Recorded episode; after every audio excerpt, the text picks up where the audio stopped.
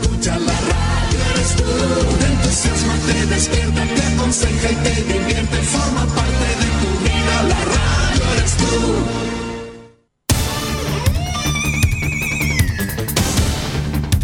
Desde nuestro centro de noticias transmite la red informativa independiente del norte del país. Aquí comienza la edición de cierre de RCI Noticias estas son las informaciones.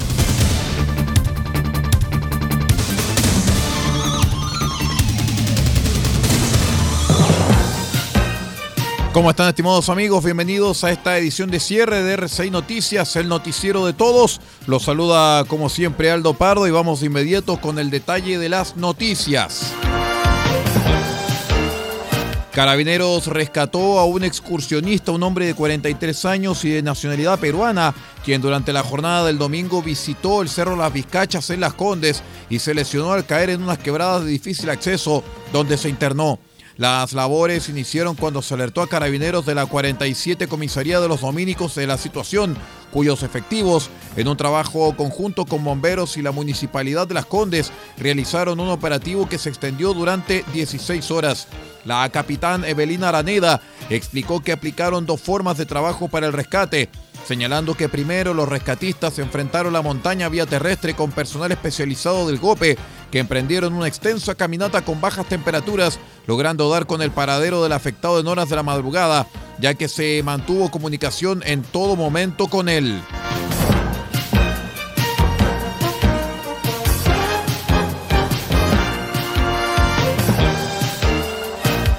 El jefe de bancada del Partido de Evolución Política, Evópoli, en la Cámara de Diputados, Francisco Undurraga, aseguró que la inmensa mayoría de Chile Vamos votará contra la acusación constitucional presentada por los republicanos contra la ministra del Interior, Isgia Siches. En conversación con la tercera, el diputado enfatizó que la inmensa mayoría de Chile Vamos va a votar contra la acusación constitucional. Sufrimos muchas acusaciones durante el gobierno anterior sabemos los efectos que tienen y yo honestamente sigo pensando que es una torpeza del Partido Republicano de en este instante haberla presentado, fustigó Undurraga.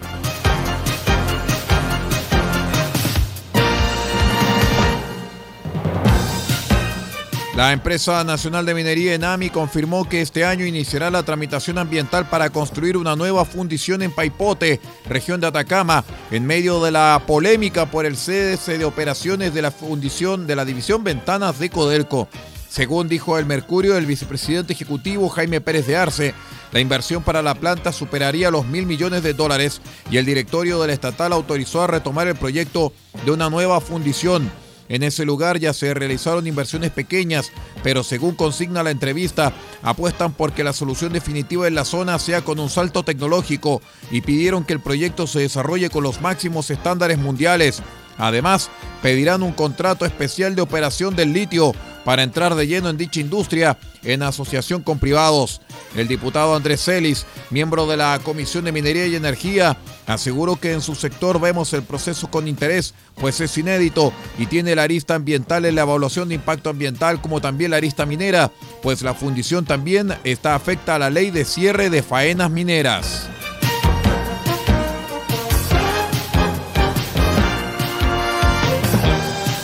El vocero de la Junta de Vecinos de la zona céntrica de Castro, Mauricio Andrade, expresó que lo que nos tiene consternados y molestos es que esto se hizo de espaldas a la ciudadanía respecto al decreto que convierte al sector ubicado en la meseta fundacional de la ciudad en zona típica. Se trata de una zona que abarca 32 hectáreas de la zona centro de Castro donde se ubica la iglesia de San Francisco, uno de los bienes culturales y patrimoniales más importantes de Chiloé. Los vecinos del lugar no están de acuerdo con la declaratoria de zona típica y criticaron la decisión ya que llevaban más de cuatro años trabajando para buscar la manera de proteger el radio urbano. Lo que a nosotros nos tiene consternados y molestos es que esto se hizo de espalda a la ciudadanía. Llevamos casi cuatro años hablando de este tema y habíamos llegado a un acuerdo con el Consejo de Monumentos Nacionales de que se iba a buscar otra herramienta de protección del patrimonio y que se iba a congelar el tema de la zona típica. Pero finalmente, de un día para otro, sin avisar a nadie, nos encontramos que el Consejo de Monumentos hizo la declaratoria, indicó Andrade. Vamos a una breve pausa y regresamos con más informaciones. Somos R6 Noticias, el noticiero de todos, edición de cierre. Espérenos.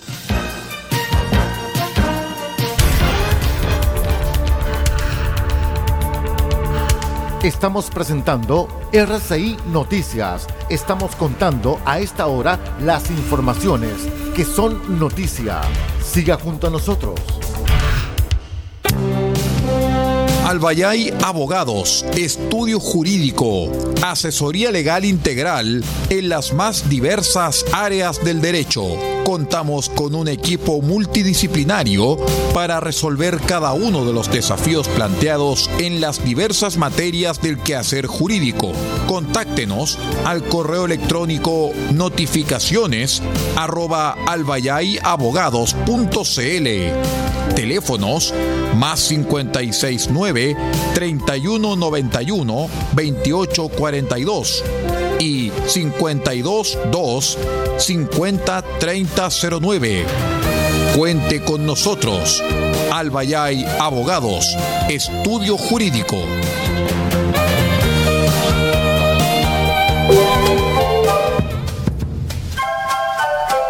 Del Huerto Copiapó tiene para usted frutas, verduras, huevos, productos orgánicos. Un gran surtido en camino hasta su mesa. Estamos junto a ustedes de lunes a domingo de 9 a 14.30 y de 16.30 a 19.30 horas. No se puede ir del huerto sin su oferta, simplemente porque tenemos ofertas todos los días. Ubíquenos en los Carrera 3615 Copiapó o llámenos al más 569 6468 0819 del Huerto Copiapó. La solución económica en camino directo a su mesa.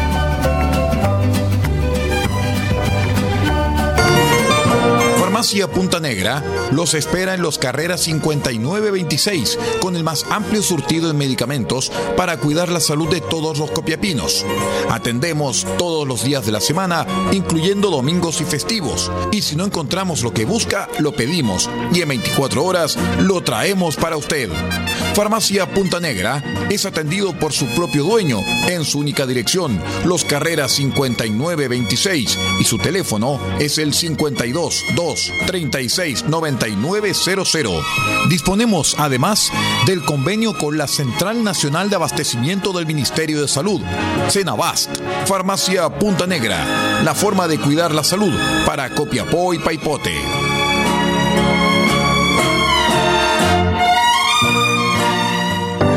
El borrador de la nueva constitución ya está listo. Conoce una de las normas que contiene. Cada región autónoma establecerá su organización administrativa y funcionamiento interno en el Estatuto Regional. Las regiones tendrán autonomía para decidir su propia organización y desarrollo, siempre respetando los principios del Estado social y democrático de derecho reconocido en la Constitución. Este 4 de septiembre, votemos informados e informadas. Atacama Constituyente es un programa de educación cívica del Gobierno regional, ejecutado por la Asociación Regional de Municipios de Atacama.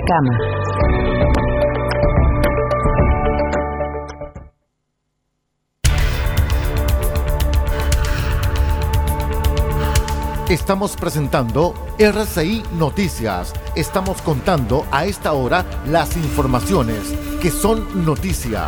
Siga junto a nosotros. Vamos de inmediato con el panorama internacional. Les cuento que Estados Unidos informó el lunes que acelerará su cooperación con Ecuador, Panamá y otros tres países para combatir la pesca ilegal, un, un problema que en Occidente se le atribuye a China. En paralelo, funcionarios de Estados Unidos y Taiwán sostuvieron su primera ronda de negociaciones comerciales en el marco de una iniciativa que suscita aireadas críticas de Pekín. En una conferencia de las Naciones Unidas inaugurada en Portugal sobre la recuperación ambiental de los océanos, el presidente estadounidense Joe Biden firmó un memorándum para incrementar la coordinación y aplicación de normas dentro del gobierno de los Estados Unidos para reprimir la pesca ilegal y el trabajo forzado asociado a esa actividad.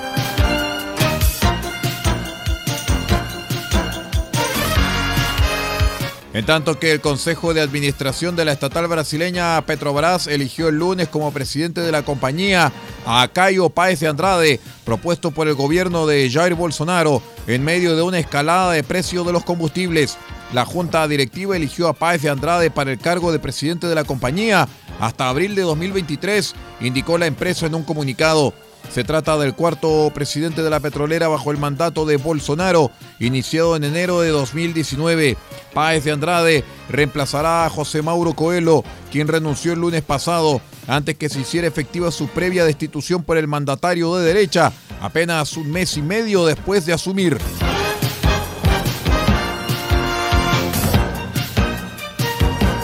Un misil ruso impactó el lunes en un concurrido centro comercial de Kremenchuk en el centro de Ucrania, causando muertos y heridos, según las autoridades locales que añadieron que el número de víctimas podría ser muy elevado. Según eh, Kirilo Timoshenko, jefe adjunto de la administración presidencial de Ucrania, al menos dos personas murieron y otras 20 resultaron heridas, nueve de ellas en estado grave. Las operaciones de rescate continúan, escribió en la red Telegram. Los ocupantes dispararon un misil contra un centro comercial donde se encontraban más de mil civiles. El centro comercial está en llamas y los rescatistas luchan contra el fuego. El número de víctimas es imposible de imaginar, escribió el presidente ucraniano Volodymyr Zelensky en su cuenta en Facebook.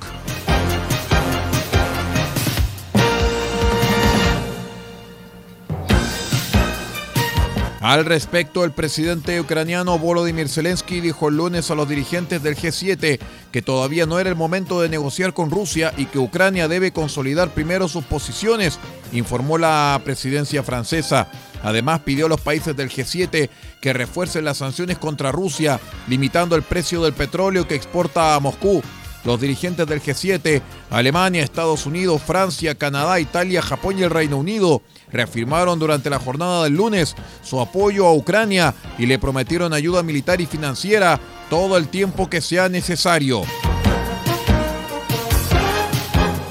Muy bien, estimados amigos, con esta revisión de noticias vamos poniendo punto final a este informativo de cierre a través de RCI Medios. Muchísimas gracias por acompañarnos y siga usted en nuestra sintonía. Me despido en nombre de Pablo Ortiz Pardo en la dirección general de rcimedios.cl y que les habla Aldo Pardo en la conducción de este noticiero. Muchísimas gracias y muy buenas noches.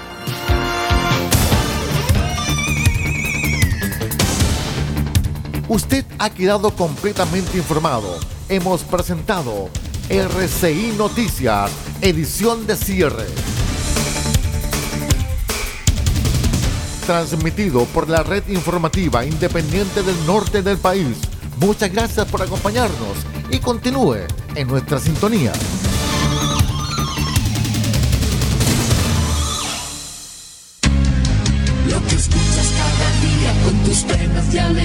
Tus recuerdos más queridos, la radio eres tú.